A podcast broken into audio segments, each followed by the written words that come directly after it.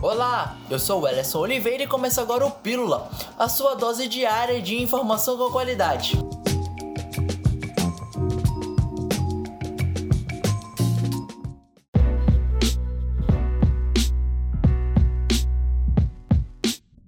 Durante o último final de semana, o Amazonas registrou a marca de 1.142.930 doses aplicadas da vacina contra a Covid-19. Ao todo foram aplicadas 717.510 da primeira dose e 425.420 da segunda dose. A informação foi divulgada pela Fundação de Vigilância em Saúde do Amazonas. Notícia boa que traz alívio e esperança para todos. Apesar desse avanço na vacinação e na flexibilização das atividades no estado, devemos lembrar que a pandemia ainda não acabou. E para que a disseminação do vírus não se prolongue e gere novas variantes, é necessário continuarmos seguindo as orientações adotadas pelos órgãos de saúde, como o uso de máscaras, álcool em gel e distanciamento social.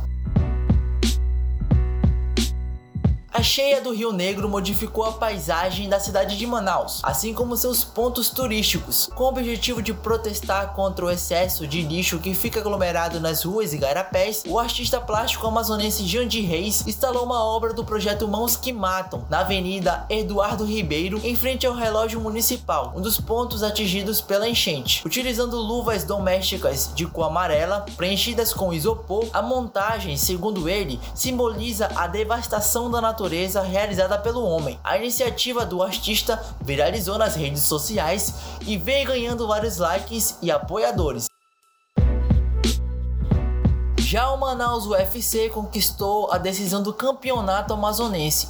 O time bateu o São Raimundo por 3 a 2 na Arena da Amazônia e se isolou como o sexto maior campeão do estadual. Com a conquista, o Gavião deixa para trás equipes como o Penarol e o Instinto Olímpico, ambos com três conquistas. Agora o clube mira no América, que tem sete títulos, mas também fechou suas portas, além de Fast e Tufão, que já ganharam sete vezes o campeonato.